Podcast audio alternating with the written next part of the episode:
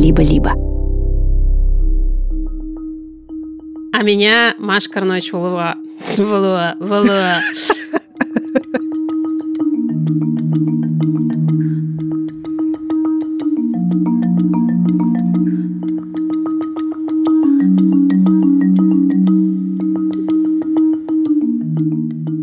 Здравствуйте, здравствуйте все. Давай ругаться. Друг с другом? Да, немедленно. Зачем? Добрый день. Это подкаст «Никакого правильно», где никогда не ругаются и даже не попробуют сегодня. Никогда и ни с кем. Мы очень добрые, милые и пушистые. Исключительно. Меня зовут Ксения Красильникова. Я милая. А меня Маша Карнович Вула, и я пушистая. Вместе мы нитка с иголкой российского подкастинга. Кто-нибудь кого-нибудь, может быть, потыкает, а может быть и нет. И что же у нас сегодня будет? Белыми нитками шито? Я часто думаю о том, что мы так подводимся к теме выпуска каждый раз, а все люди, которые нас включают, уже знают, потому что есть название, картинка, описание эпизода. Может быть, для вас это не сюрприз, но говорим мы сегодня о конфликтах. Да-да-да-да. Достаточно ли веско это прозвучало? Будем считать, что да. Когда же мы придумали эту тему, Машуль? Да сложно сказать. Когда-то среди бесконечных наших разговоров о жизни, ментальном здоровье, да, правах женщин, дискриминации, вот эти вот наши все любимые темы, которые мы перетираем за чашечкой чая или бокальчиком вина.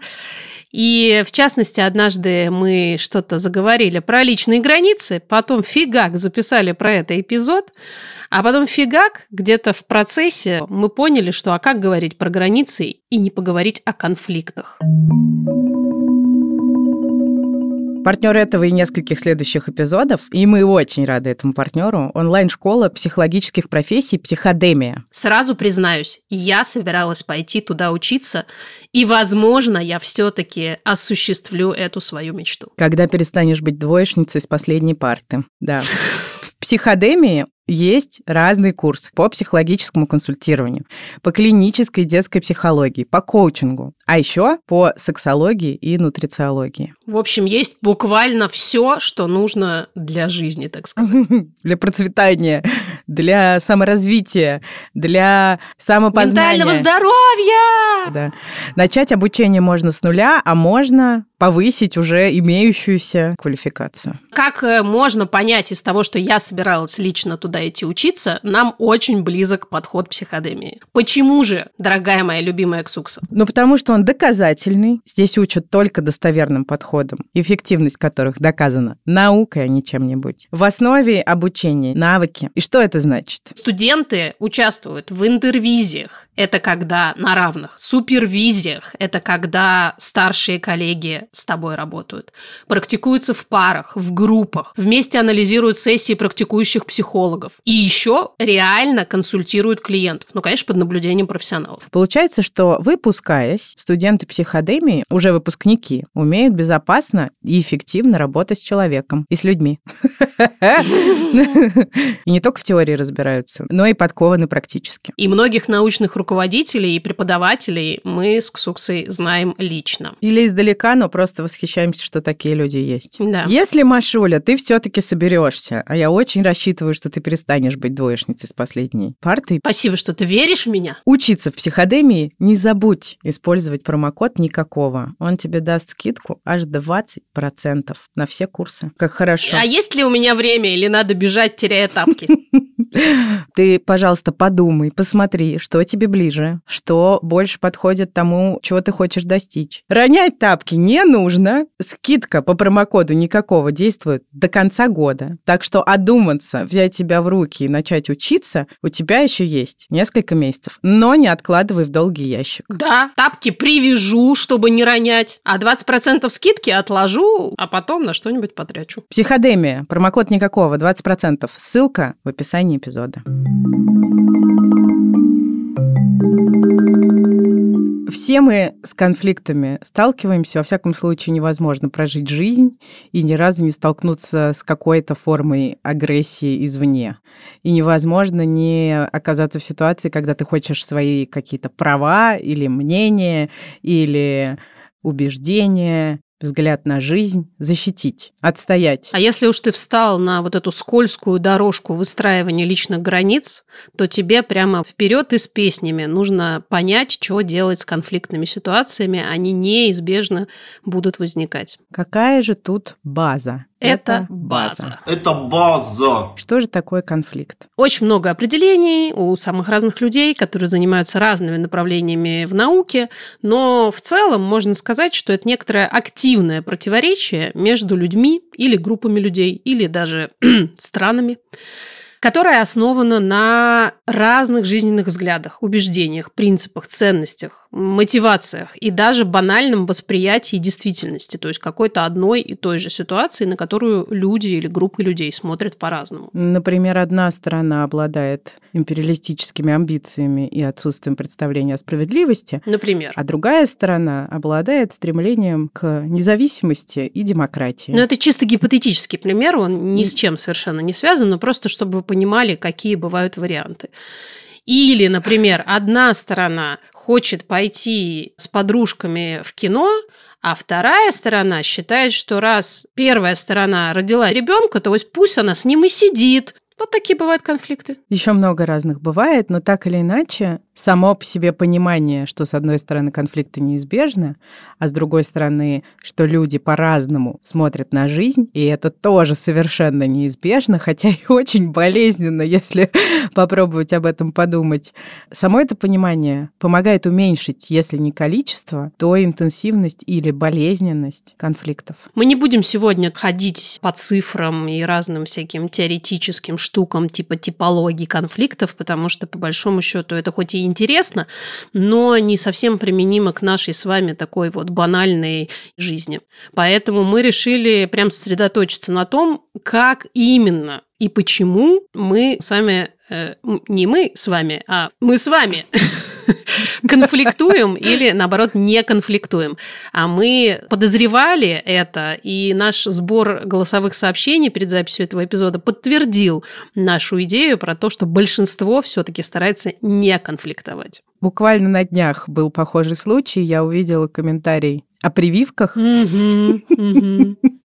И такая, свят-свят, Пожалуй, я не буду конфликтовать, потому что я не могу конфликтовать как-то, как мне кажется, разумным и подходящим. А Маша ответила на тот комментарий. Но Маша ответила то, что мы туда просто не пойдем. И мы позже об этом поговорим, что это тоже может быть вполне себе позицией. Осознанной позиции я не конфликтую. Вот есть отдельные вопросы, по которым я просто даже пытаться не буду, потому что хватит, например. Тут в чем разница? Что я просто убежала, а ты свою позицию высказала. Да.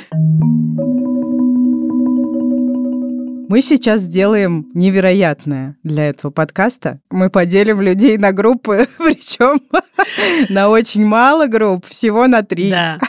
Выстраиваемся по росту или по первой букве фамилии в алфавитном порядке. Можно просто рассчитаться на 1, 2, 3, как было на уроках физкультуры. Вариант, да. А мы потом по линеечке вас разделим и поставим таблички. Первая табличка такая те, кто старается избегать любых конфликтов любыми способами. Вторая. Те, кто чувствует себя в конфликтных ситуациях так же, как в любых других. И третье те, кому нормально конфликтовать с одними людьми или в определенных ситуациях, а в других ситуациях или с другими людьми вообще беда нет ни за что, ни в коем случае. Представителей первой группы, тех, кто стремится избежать конфликтов, большинство. По нашим наблюдениям большинство, и не только по нашим. И кто же виноват? Ну, давайте с трех попыток. Кто бы это мог быть? Начинается на П, заканчивается на Т.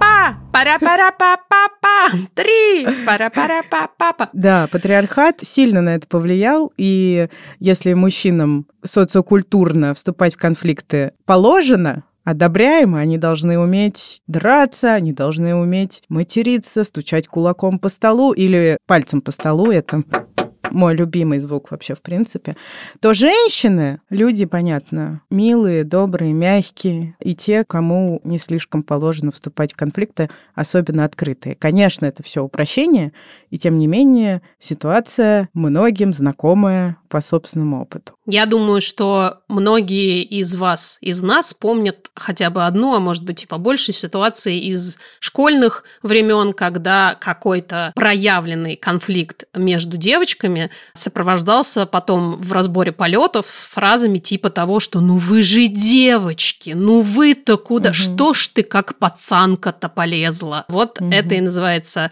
частью женской гендерной социализации, в которой мы растем, развиваемся, а потом не можем отстоять себя, будучи уже вполне себе взрослыми людьми. Но важно сказать, что есть и другие культурные особенности или социальные особенности в разных как раз социумах, которые могут влиять на то, как люди воспринимают конфликты и себя в них ведут. Есть несколько причин, почему многие избегают конфликтов. И все они связаны так или иначе со страхом. Со страхом быть отвергнутыми, со страхом, что тебе будет больно, все это очень знакомо. Или со страхом, что ты не сумеешь справиться с собственным гневом, яростью, агрессии и сам или сама сделаешь больно другому человеку. И часто здесь э, у женщин тоже бывают большие проблемы, даже если у тебя нет непосредственно страха быть отвергнутой, то ты можешь как раз бояться быть слишком гневливой, потому что это не одобряется. И твой гнев наверняка будет э, так или иначе наказан. А почему так страшно быть э, отвергнутым нам вполне себе уже взрослым людям? Ну как почему? Мы уже много раз говорили об этом. Ну, я думаю, надо еще раз повторить. Надо еще раз сказать. Проблема в биологии. На глубочайшем биологическом уровне быть отвергнутым в самом, что ни на есть, эволюционном смысле, значит умереть когда тебя отвергают свои же представители твоего же племени, клана или любой другой общности, антропоморфной, общности. То есть, ну, трудно представить, что мы конфликтуем с зябликами. Кенгуру. С кенгуру уже сложнее. Да, с кенгуру особо не поконфликтуешь. Они там как лапкой тебе. Не так страшно быть отвергнутым зябликами.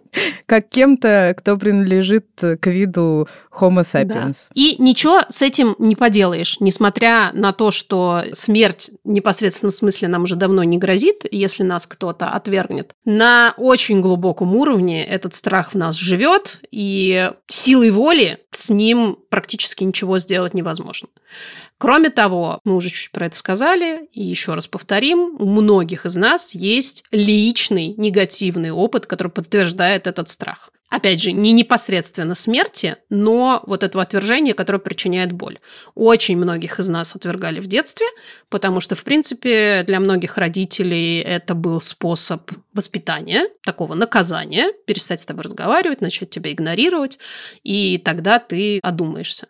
Ну и в более взрослом возрасте у многих из нас были какие-то очень болезненные опыты, связанные с романтическими отношениями, например, да и с дружбой. В общем, вариантов очень много. А есть еще такая тоже биологическая особенность нервной системы. Вы не раз рассказывали про таких людей, которых называют высокочувствительными. Таким людям, например, мне, частично к Суксе тоже, в принципе, как это сказать, все громче.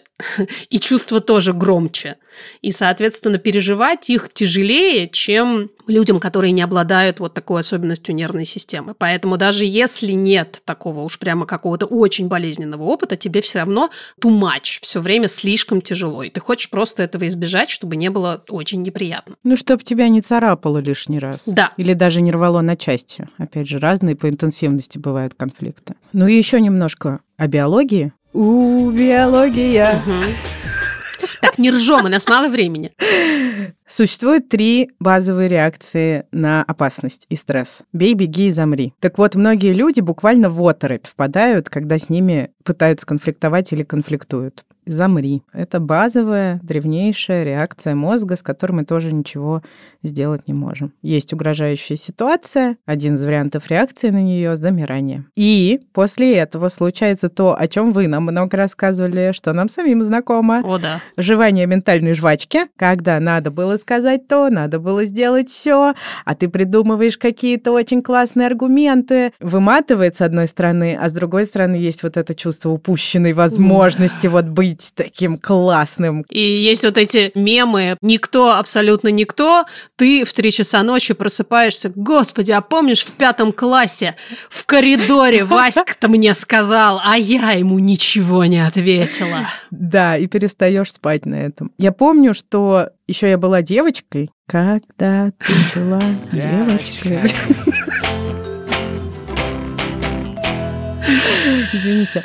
И случались какие-то истории ссор, о которых я рассказывала маме. Она мне говорила, подняв бровь, нужно было ответить такое. Ты сейчас упустил прекрасную возможность промолчать. Предполагалось, что это такая словесная пощечина, что нет вариантов не дать собеседнику понять, что он не прав. Очень высокоинтеллектуально, я боюсь, конечно, не для всех все-таки подойдет, но красиво. Но я ни разу так не говорила, наверное, потому что мне в этом мерещилась какая-то пассивная агрессия. Я не использовала тогда такой терминологии. Ее там норм вообще пассивной агрессии. Просто очень хочется еще раз заострить внимание на биологии в этом вопросе, потому что я знаю, что и я, и многие, многие, многие другие люди постоянно себя грызут за эту реакцию, потом говорят себе, высказывают, ну что ж ты? Это еще даже есть такая поговорка в русском языке, задним умом силен это называется. Это естественная реакция нашего организма, и мы не можем этим управлять. То есть, конечно, можно прямо вот заморочиться, сильно подготовиться, и почти всегда и во всех ситуациях прямо хлестко и метко и великолепно отвечать, но, может быть, не надо, может быть, это немножко лишняя трата нашей энергии, потому что, ну, вот так. Просто в следующий раз, может быть, вы чуть быстрее выплюнете эту мерзкую, противную ментальную жвачку. И тут есть такая идея, мне она очень нравится. Можно, вообще-то, честно признать, что конфликты вы ненавидите и избегаете их отныне и впредь. Везде и всегда. И это решение может стать очень освобождающим. И оно уже не про бессилие, не про страх, а про агентность, которую мы тут очень любим, потому что это решение принятое самостоятельно, ставшее некоторым жизненным принципом. Да. Класс, класс. И это решение противоречит идее, что всегда и во всем нужно бесконечно заниматься самоулучшательством и прокачивать все свои возможные скиллы до тех пор, пока не укачаешься просто до самого неба. Мне кажется, что можно поспорить с этой идеей и действительно сказать, что какие-то штуки я не хочу и не буду в себе менять, даже если считается, что это не очень-то и норм. Просто потому, что у меня еще 388 других задач, и я приоритизирую их. И свое ментальное здоровье, например. У меня есть такая задача сохранить свое ментальное здоровье, и я предпочту вот именно этим заниматься, а не прокачивать себя в э, том, как управлять конфликтами. Это абсолютно да. окей, мы имеем на это право. Но для принятия, как мы это называем, информированного согласия, мы сейчас вам быстренько расскажем, какие могут быть, так сказать, негативные последствия у решения избегать конфликтов. Вот есть у нас, например, важные и ценные отношения. Но они не могут быть безоблачными и не могут быть без колдобин. Без облаков и без колдобин. Все правильно. Да, снизу и сверху. Потому что если всегда в важных отношениях избегать конфликтов, мы неизбежно будем сталкиваться с тем, что в отношениях стало меньше глубины или той самой значимости, а роли в этих отношениях распределены неравным образом потому что в такой ситуации люди друг другу могут недостаточно транслировать собственные потребности и сложные чувства, которые у них возникают на действие или бездействие того, с кем есть эти отношения. У Маши тут есть что сказать. Да, как всегда. У меня всегда есть что сказать. Хорошо, повезло нам, повезло. Повезло российскому подкастингу, согласись. Я для себя решила, что это тоже может быть выбором не иметь с некоторыми людьми глубоких отношений. Это такая своеобразная цена, которую ты, опять же, сознательно, информированно решаешь заплатить. Например, с каким-то человеком ты не можешь, не хочешь по тем или иным причинам разрывать отношения. Но и быть периодически с этим человеком в конфликтных ситуациях ты тоже не можешь. Например, потому что это тяжело или это бесполезно. И твой опыт 150 раз подтверждал, что это бесполезно. Или это может быть опасно. На минуточку не забываем про то, что конфликты бывают не всегда безобидными, а бывают очень даже серьезными и жизненно даже угрожающими. Но по тем или иным причинам выйти из этих отношений ты не можешь. И тогда ты принимаешь такое решение, что ты будешь находиться на таком поверхностном уровне, который позволяет вам вот максимально просто тихо, спокойно параллельно жить. Да, у вас не будет глубины, но у вас и, скорее всего, в большей части жизненных ситуаций не будет конфликтов. Так бывает. Да. Ну, а если мы не хотим принимать такое решение, если какие-то отношения, например, нам очень важны, и мы хотим попробовать, как минимум, со своей стороны сделать их глубже и гармоничнее. Что мы можем предпринять? На всякий случай очертим круг этих отношений может быть, он будет недостаточным, но это отношения с партнером, отношения с родственниками, родителями, детьми, whatever, отношения с друзьями, отношения с мимо проходящими людьми или зябликами да. пролетающими, и отношения на работе. Говорят, что вот что можно сделать. Есть у вас страх конфликта, но одновременно с этим есть желание с этим страхом как-то быть и периодически конфликтовать. Можно приобретать в этом опыт, желательно малюсенькими шажочками, потому что так проще постепенно постепенно что-то делать и меньше бояться. Капитан Очевидность был с вами, уходит. Но так или иначе, это тоже такая штука, которая подтверждена наукой. Нашему мозгу так проще. Когда мы чего-то боимся, с одной стороны, нам нужно периодически оказываться в этой ситуации. Это называется умным словом экспозиция к страху. А с другой стороны, mm-hmm. это должны быть, простите, гомеопатические дозы. Еще раз нарываюсь на конфликт для того, чтобы не пропала мотивация и страх не стал еще больше. Я, кстати, из тех людей, которым очень нравится идея экспозиции к страху, но сама эта идея пугает еще больше, и хочется от нее убежать. Абсолютно. И тут обо что мы опять споткнулись? А патриархат, естественно. Когда мы, женщины, и, конечно, оговариваемся, что это обобщение бывает по-другому, но это заметный тренд. Высказываем свое мнение или говорим о своих потребностях, в каком бы контексте это ни происходило. Или пытаемся присвоить себе, например, какой-то свой успех. Да, у нас есть фоновое стремление за это извиниться. Типа, я, конечно, молодец, но вообще это не я. Или что-нибудь вроде, вы, конечно, извините, не хотелось бы вас совершенно напрягать, но я просто уже вот 4 года без повышения зарплаты, а Вася, который позавчера только пришел, получил зарплату уже в полтора раза больше, чем у меня. Простите, пожалуйста, мы могли бы об этом как-то поговорить. Расскажу вам про свои достижения. У меня, конечно, немного, но все-таки... Чего-то там имеется, да. К сожалению, в этой ситуации или в похожих страх конфликта как раз и мешает нам присвоить те самые достижения. А еще мешает хвататься за новые возможности или искать их. Но вот это утверждение, что у нас есть потребности и желания, не обязательно ведет к конфликту, точно не в 100% ситуаций. А конфликт — это не непременно плохо. Само по себе это знание может тоже чуть-чуть облегчить груз. Да, я думаю, что все-таки мы все и все наши предшественницы, феминистки в особенности, сделали уже сдвиг заметный в той же профессиональной среде для женщин, поэтому если мы будем потихонечку продолжать топтать эту дорожку, имея в виду не бояться заявлять о своих успехах или потребностях, то ситуация будет продолжать меняться. А расскажи про валидацию. Тоже, думаю, многим будет близко. Еще специалисты советуют в конфликтных ситуациях на кого-нибудь опереться, обратиться за поддержкой к кому-то, в ком вы абсолютно уверены, кто не станет разбирать ситуацию по косточкам, а просто окажет вам необходимую поддержку. Мне, например, это очень помогает. И это, опять же, работает на нейробиологическом уровне, потому что понижает вот этот страх отвержения.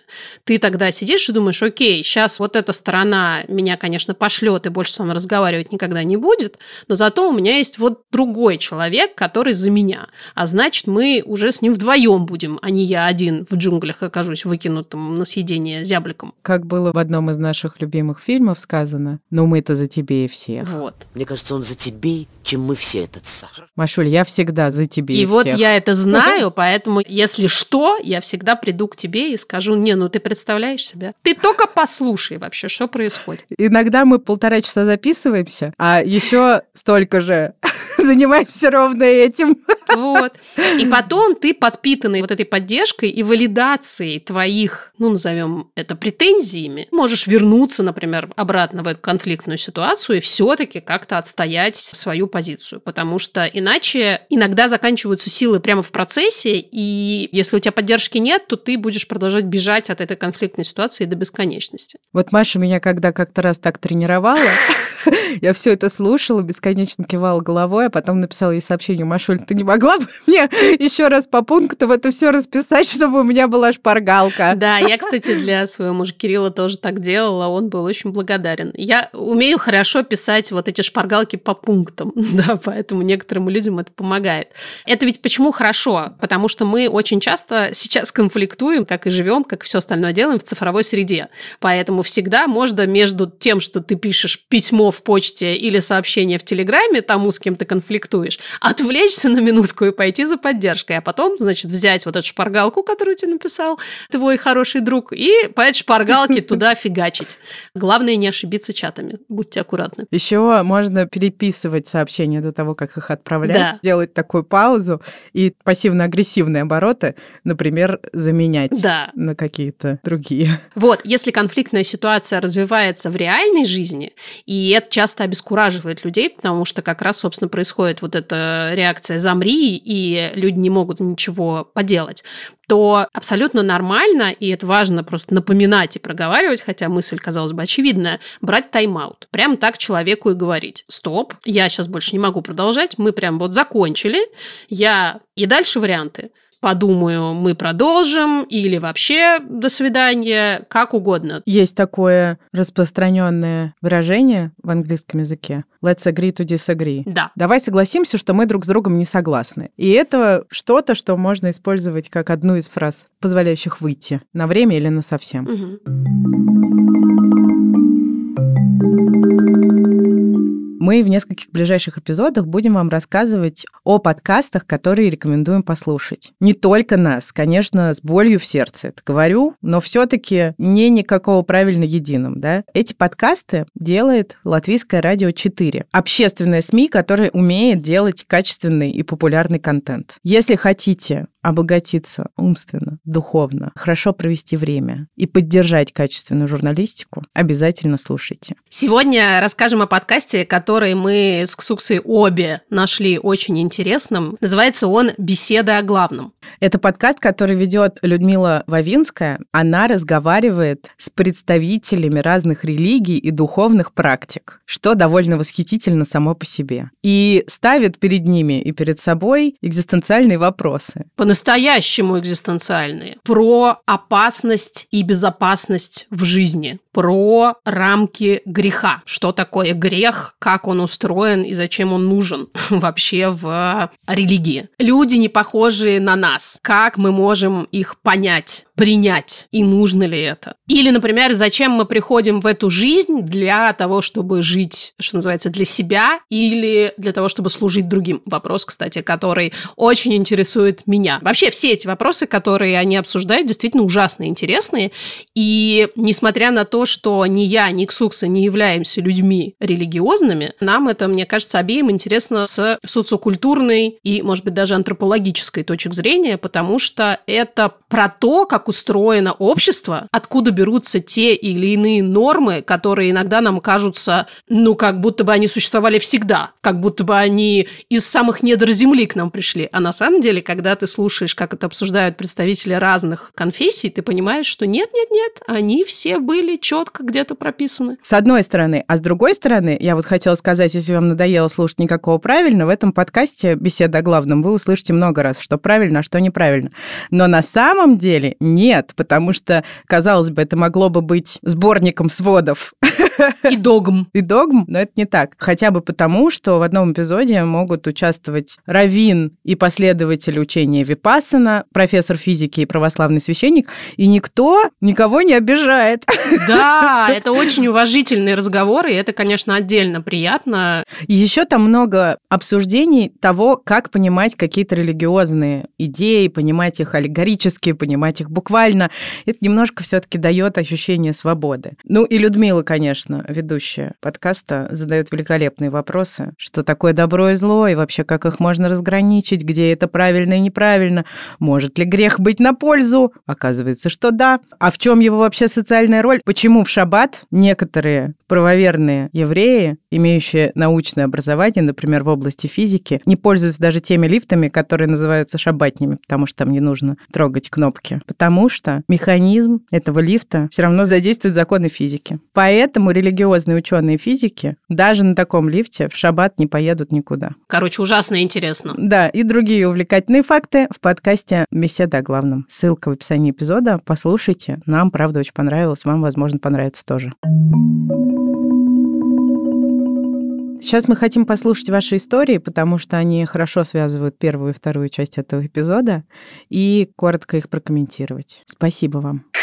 Мое отношение к конфликтам очень сильно изменилось с появлением у меня ребенка. С одной стороны, хочется оградить дочь от неконструктивных конфликтов с переходом на личности, с оскорблениями, просто типа ругань ради ругани без полезного выхлопа. Но с другой стороны, конфликты все-таки неотъемлемая часть нашей жизни, и нужно учить ребенка выходить из неконструктивных конфликтов и конфликтовать конструктивно, потому что это может быть полезно. И я сейчас стала вовлекаться и даже сама начинать конфликты, которые раньше бы никогда не начала. Я бы где-то стерпела, где-то промолчала, чтобы не портить себе настроение, чтобы не тратить время, потому что мне казалось, что это бессмысленно. Но сейчас я вижу смысл в конфликтах, потому что это тренажер. Ребенок смотрит, и он учится. И поэтому сейчас я скорее отвечу на какое-то хамское отношение ко мне со стороны медперсонала или каких-то людей, которые решили поучить меня жизни. Это страшно и трудно, но я стараюсь это делать. Нам понравилось. Я считаю, что это, конечно, опять дополнительный ментальный груз. Вы его добровольно на себя взваливаете. Я просто примеряю на себя и думаю, блин, вот бы я была такой матерью, столько бы давала ребенку классных примеров. Очень здорово, мне очень понравилось. Я тоже, кстати, так думаю. Это один из мощнейших видов моей мотивации делать что-то для того, чтобы мой ребенок, смотря на меня, впитывал более, с моей точки зрения, здоровые паттерны поведения, чем были впитаны мной. Привет, любимый подкаст. Мне 33 года, и я до сих пор совершенно не знаю, что делать с конфликтами, как вести себя в похожих ситуациях. Меня растили удобным ребенком, и вот этой вот возможности дома потренироваться в том, как правильно спорить, как отстаивать свою точку зрения, как э, решать какие-то конфликты мирным путем. У меня такой возможности не было, побеждал всегда тот, кто громче и страшнее кричит, и это была не я.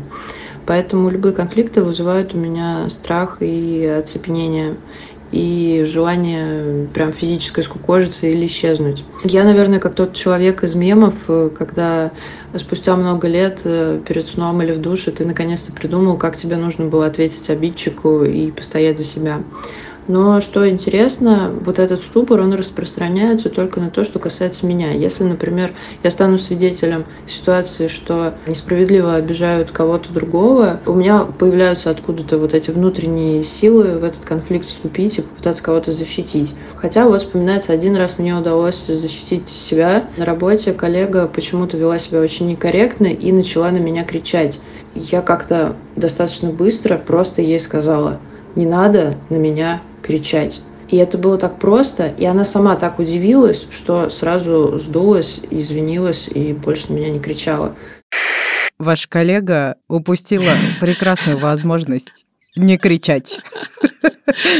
У меня тоже часто бывает оцепенение в ответ на какую-то реплику или действие, которое кажется мне конфликтной, но то, о чем рассказывает Елена в части защиты интересов других людей, мне очень близко. Особенно я помню истории из своего детства, когда кто-то обижал мою сестру или моих подруг, и у меня просто красная пелена перед глазами. Mm-hmm. Я физически нападала на этих людей. Сейчас я стала по сдержанию, в смысле, я ограничиваю. Не нападаешь физически уже. Но это действительно почему-то так срабатывает в моем случае. В тот же период жизни, когда на меня шел кто-то с оскорблениями или попыткой меня обидеть, то я забивалась в угол и плакала. Та самая биологическая реакция. Себя мы пытаемся в этой ситуации сделать как можно менее видимыми, чтобы либо выжить, либо умереть с наименьшими страданиями, а своих сородичей мы защищаем. Мне очень еще понятно то, о чем говорит Елена про невозможность потренироваться в конфликтах дома. Классическая фраза из моего детства «ты как разговариваешь со старшими?» Она говорится в любой ситуации, когда твой голос перестает быть милым и супервежливым. Не смей так разговаривать. Да, добивает у тебя желание вообще хоть как-нибудь, хоть с кем-нибудь, хоть когда-нибудь конфликтовать. Особенно с теми, кто обладает некоторой властью и силой. И из этого часто произрастает наша невозможность отстоять свои права в каких-то присутственных местах перед э, медиками или на уровне государства даже. Вспомним историю про нотариуса из выпуска про границы. Да. Привет, Ксюкса и Маша. Я очень люблю споры. Пусть вас не обманывает мой голос. Конфликты — это моя стихия. Но мне нравится, когда это вербальные конфликты, когда ты можешь поспорить с аргументами, когда ты можешь быть услышан другим человеком или услышать другую позицию, может быть, даже изменить свое мнение. Но я очень часто встречаю неодобрение со стороны своих собеседников.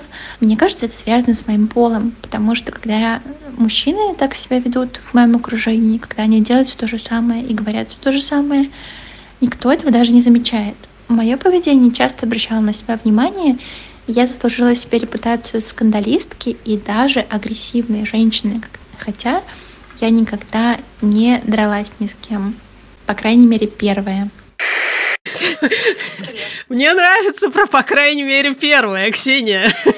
Да, действительно, за вашим голосом не угадаешь такую. Ух! Но это ужасно грустно. Женщина, которая умеет качественно конфликтовать, почти всегда будет названа скандалисткой, истеричкой, мигерой. Агрессивной бабой. Да.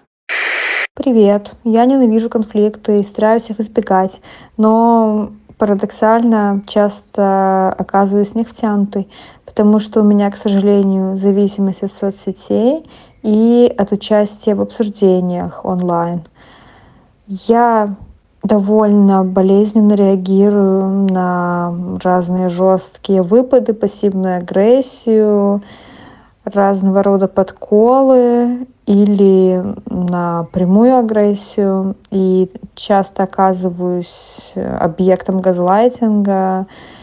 Потом очень сильно переживаю, испытываю сначала гнев и ярость, потом стыд, потом плачу. Это, конечно, отнимает время у меня, портит работоспособность, поэтому я стараюсь с этим полегче и вообще как можно дальше держаться от всяких обсуждений онлайн. Мой любимый мем про «в интернете кто-то не прав». Там люди не видят друг друга в глаза, у них от этого возникает ощущение большей свободы, угу. в том числе в том, что касается агрессии, прямых оскорблений и газлайтинга, который вы упоминаете. Да, давно, кстати, доказано наукой, что ровно то же самое, что люди делают в интернет-спорах, единицы могли бы повторить, если бы перед ними стоял живой человек. Я, например, мне кажется, волевым усилием в какой-то момент не то чтобы запретила себе, но, скажем так, рекомендовала себе поменьше участвовать в интернет-спорах, потому что это действительно высасывает нечеловеческое количество энергии и не приводит обычно ни к какому результату. Спасибо за ваши истории, поддержка вам всем. Я помню, мой друг Андрюша, который здесь был в эпизоде про ненасильственное общение, как-то раз много лет назад сказал фразу, что конфликт может быть ресурсом. Угу. И я такая, что? А ведь действительно может быть. И об этом много пишут, применительно в основном к профессиональной среде, но думаю, что это можно распространить на все остальные типы отношений. И есть такой термин позитивный конфликт, positive conflict. Это выражение совершенно не значит, что сам процесс конфликта был приятным, но возникновение этого конфликта может привести к чему-то, что будет полезным или выигрышным, конструктивным, да. как часто говорят. Такой конфликт может дать новые идеи, разрешить проблемы, которые длятся долгое время, дать людям возможность приобрести какие-то новые навыки, том числе в том, что касается взаимодействия с другими. Еще полезная штука, которая мне понравилась. Конфликт помогает учиться слушать других. Угу. Потому что как будто бы сама эта эмоциональная обстановка может заставить тебя обратить чуть больше внимания на то, какие потребности не удовлетворены у другой стороны или какие штуки его или ее или их задевают. Еще это классный способ ставить свои границы, тренажер тот самый, да. встречаться со своими эмоциями и называть их, что точно полезно для ментального здоровья, и, соответственно, лучше узнавать себя. Конфликты могут быть способом защитить свои интересы. И если ты вступаешь в конфликт не с конкретным человеком, а с какими-то идеями, mm-hmm. которые распространены в социуме, это может к очень сильному продвижению вперед повести. Я это знаю очень хорошо на примере того, что делаем мы. Да. Потому что нам часто пишут, что мы изменили чьи-то взгляды на жизнь и позволили будучи в оппозиции устоям, как-то продвинуться вперед угу. в убеждениях, в самоуважении и так далее. Так, например, было с темой послеродовой депрессии, которая уже не вызывает таких э, страшных откликов, как в 2018 году, когда все это начиналось. Ну, в общем, это тоже какой-то неплохой пример, ровно потому, что нужно было вступать в конфликт с этими идеями. Никогда не забуду свой эфир на телеканале «Москва-24» про обычное женское самодурство mm-hmm. которое мужчина ведущий употребил в качестве синонима после родовой депрессии. Можете себе представить мою реакцию. Хорошая тема, полезная. Да. Узнала ли ты лучше себя в этом конфликте? Да. Например, ты узнала, что ты не терпишь сексизма, мэнсплейнинга и вот этого всего. В общем, для того, чтобы эффективно бороться с разными устоями, а также с разными нотариусами, например, у нас есть для вас пучок советиков. О-оу. Да. Мы не специально. Мы советики не даем. Если вам не нравится, выключайте. Это не мы, это специалисты. Ой. Это специалисты дали советики, а мы их просто вот здесь вот для вас положили. Хорошо, что мы не специалисты. Всегда радуюсь. Наука, в общем, нам говорит. Вот, например, в 2012 вышла э, научная работа в, неважно, в общем, умном журнале с длинным названием, где исследователи обнаружили, что выражение своего недовольства и, соответственно, участие в какой-то конфликтной ситуации со своим романтическим партнером, хотя и вызывает кратковременное неприятное ощущение в процессе, также очень позитивно влияет на отношения в длительной перспективе. И важно помнить, что хорошие отношения зависят от всех участников этих отношений. Сколько бы вы, как одна из сторон, не старались экологично, конструктивно вести сложные разговоры, без согласия на конструктивный диалог с другой стороны,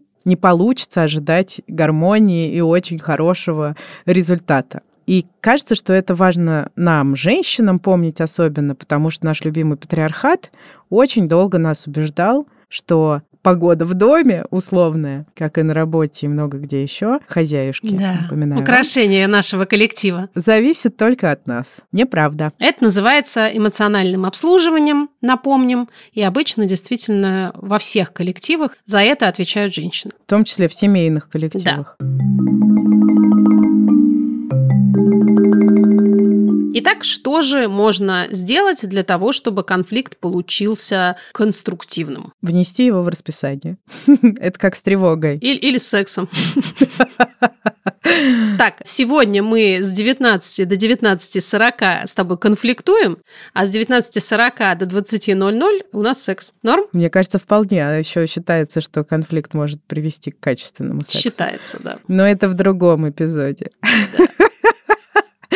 Дальше, конечно же, я сообщение, не ты сообщение, а я сообщение. Не ты говнюк, а мне неприятно, что ты так себя ведешь.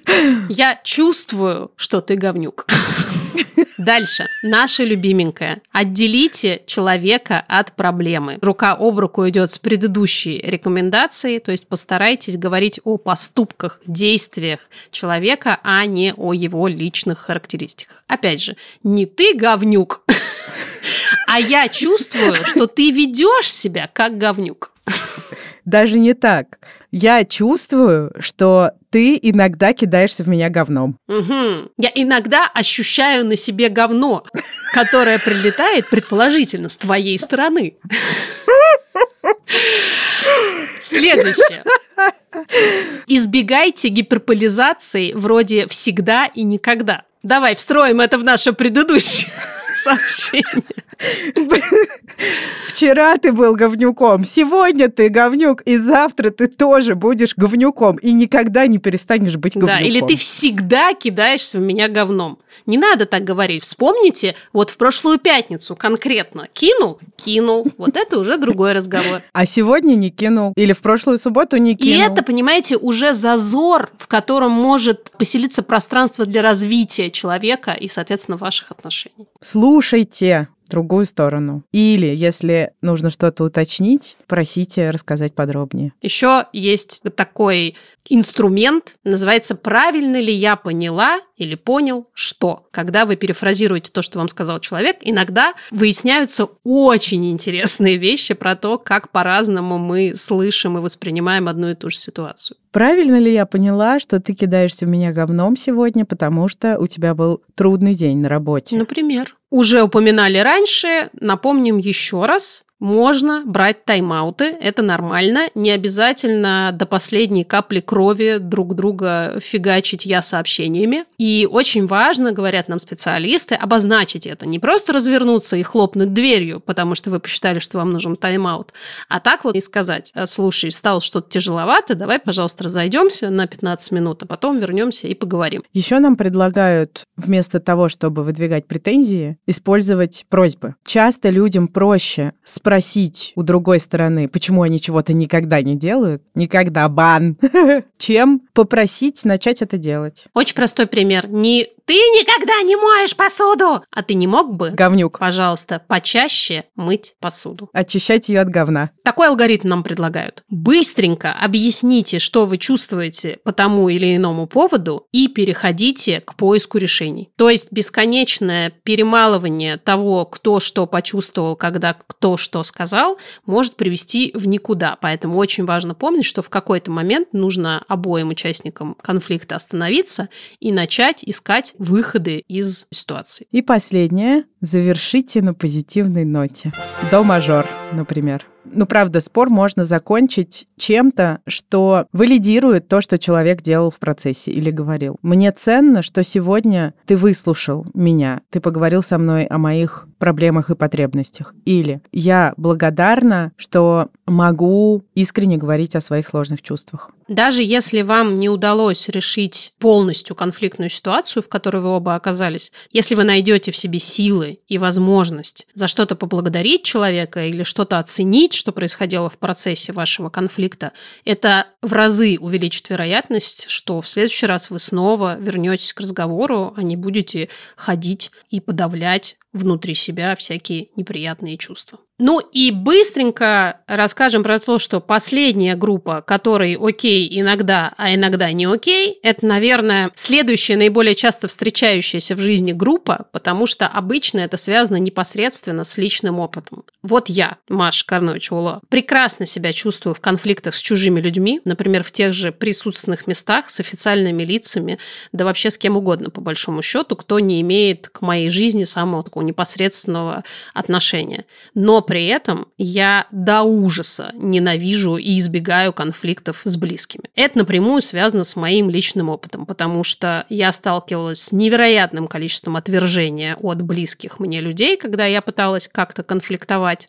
И всегда оказывалась в ситуации, когда я должна была в одиночку, собственно, пытаться восстанавливать нарушенный вот этот контакт, даже если я чувствовала себя ужасно обиженной или понимала, что вообще-то я на 100% права, но поскольку меня отвергали, и человек иногда физически брал и выходил из наших отношений, а мне они были очень важны, я должна была все это проглотить и как-то налаживать отношения. Это, надо сказать, вынуло из меня нечеловеческое количество сил и здоровья из моей психики. Поэтому я в какой-то момент поняла, что я больше не буду этим заниматься. К сожалению, одновременно с этим из моей жизни пропало огромное количество людей, потому что эти люди не были готовы к тому, чтобы наши отношения были равноправными. Единственное исключение – это мой муж Кирилл, спасибо ему большое. Опять же, только исключительно на опыте, потому что в самом начале наших отношений стало понятно, что мы оба готовы слышать друг друга и как-то там двигать что-то в своих представлениях о жизни. Поэтому очень важно, чтобы вы не взваливали на себя весь груз ответственности за все отношения и за все конфликты, в которых вы когда-либо можете оказаться. Те, кто испытал зависть к Маше и Кириллу, моргните. Зависть – это нормально, кстати. Кстати. Тут звоночек звенит, очевидно, с нотой до бажор. Вот так мы и придумываем новые темы для эпизодов. И прощаемся с вами на этом, потому что мы торопимся. Потому что нас выгоняют из студии, а мы не хотим конфликтовать с коллегами. Это правда. Особенно не хотим и крайне редко конфликтуем с нашей продюсеркой Лилией Чесновой, художницей и дизайнеркой Наташей Поляковой и звукорежиссером Юрой Шестицким. Спасибо, что слушаете. Надеемся, мы работаем не зря. Не забывайте взаимодействовать с нашими партнерами и рассказывать о нашем подкасте всем, до кого вы можете дотянуться, чтобы им тоже было весело и поддерживающе. А еще для того, чтобы вы продолжали нас слушать. Как вы знаете, источник нашего благосостояния – это наши партнерские интеграции. Поэтому большое вам спасибо за участие и поддержку. Обнимаем. Пока-пока.